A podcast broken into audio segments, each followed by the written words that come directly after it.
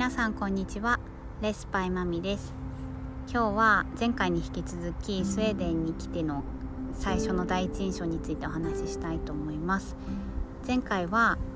いいところ3選についてお話をしたので今回は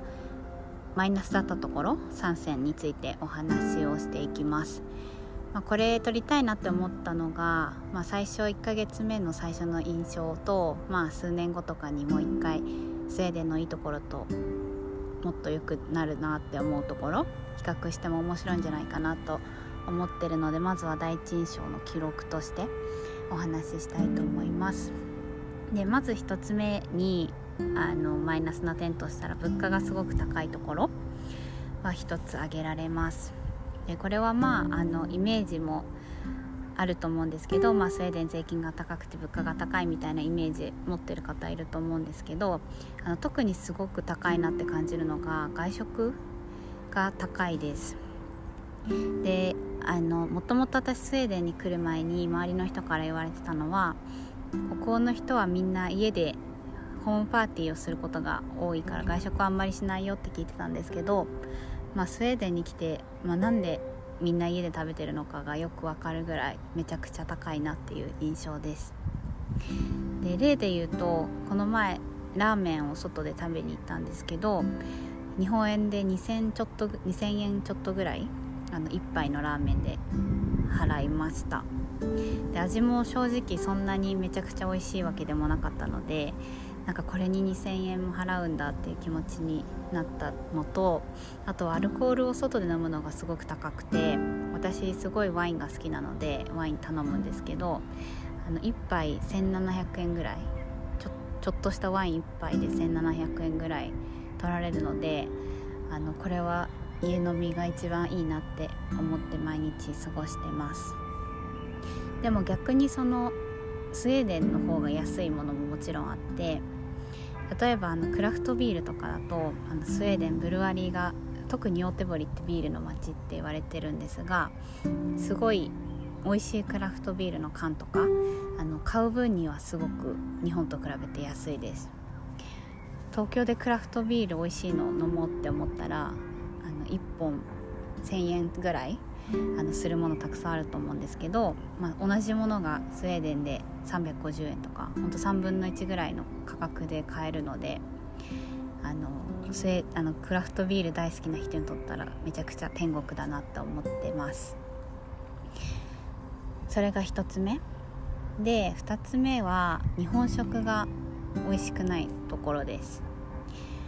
私まああのヨーロッパで日本人があんまりいないので、まあ、そんなに期待はしてなかったんですけど、まあ、こんな美味しくないのかって思うぐらいあの全然美味しくなくってそれこそ、まあ、2000円のラーメンもそうですけど、まあ、一般的に2000円とか2500円で、まあ、ランチとか食べれるんですが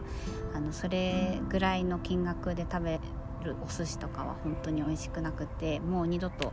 食べないでいいやって思っているところです。でこの前陽手堀に新しくできた恋膳っていうお寿司屋さんがあるんですけど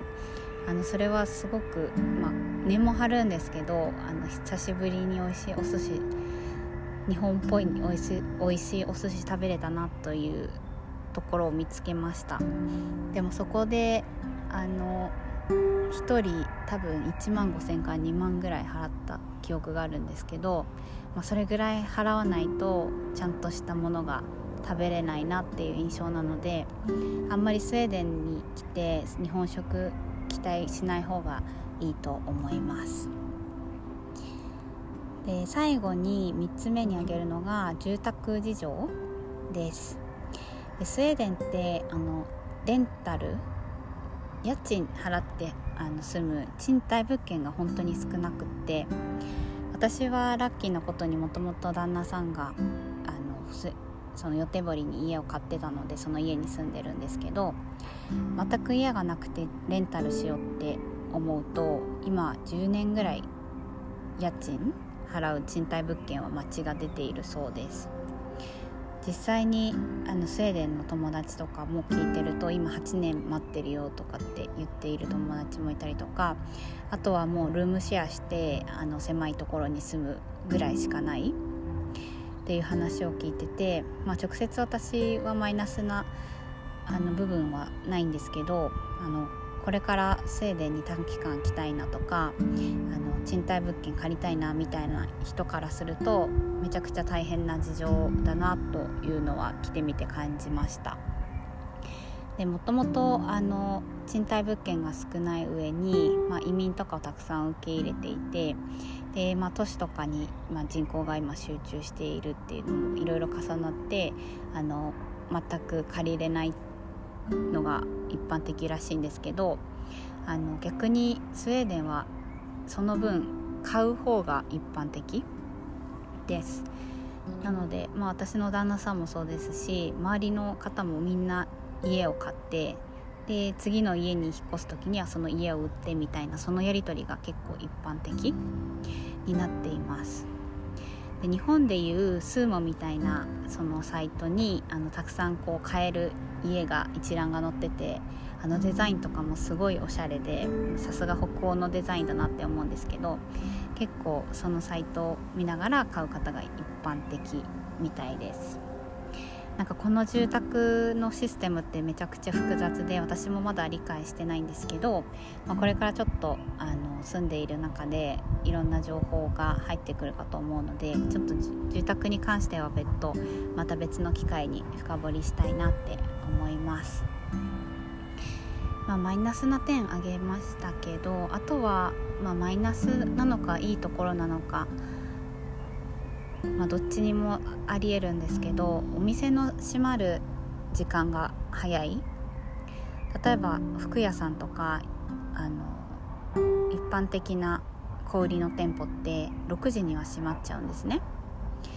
で私は逆にすごくまあ買い物あんまりしないので逆にすごくいい文化だなみんな早く帰れていい文化だなって思うんですけど、まあ、結構買い物好きな人とかあの観光客の方とかあの夕方の仕事終わって買おうって言っても買えないので結構計画的に買い物する時はまとめて週末に買ったりとかあのちょっとお昼休み抜けて買いに行くとかなんかそういった工夫が必要なところだなと思ってあの日々過ごしております私は全く支障ないんですけど買い物好きな人にとったらマイナス部分かもしれないですね。まあ今思いつくとしたらそれぐらいで本当にまあいろいろ絞り出しましたけど総合的にめちゃくちゃいい環境で毎日過ごすことができているのでスウェーデンの夏はとてもいいところですというところで今回の会話締めさせていただきます。まあいろいろ完璧な国ないですしあの住んでいく中でもっと重い、まあ、社会問題とかいろいろ分かってくると思うのでその辺りはおいおいトピックにしていきたいなと思うのでまた見てみてください。はいでは次回の回でまたお会いしましょう。バイバーイ。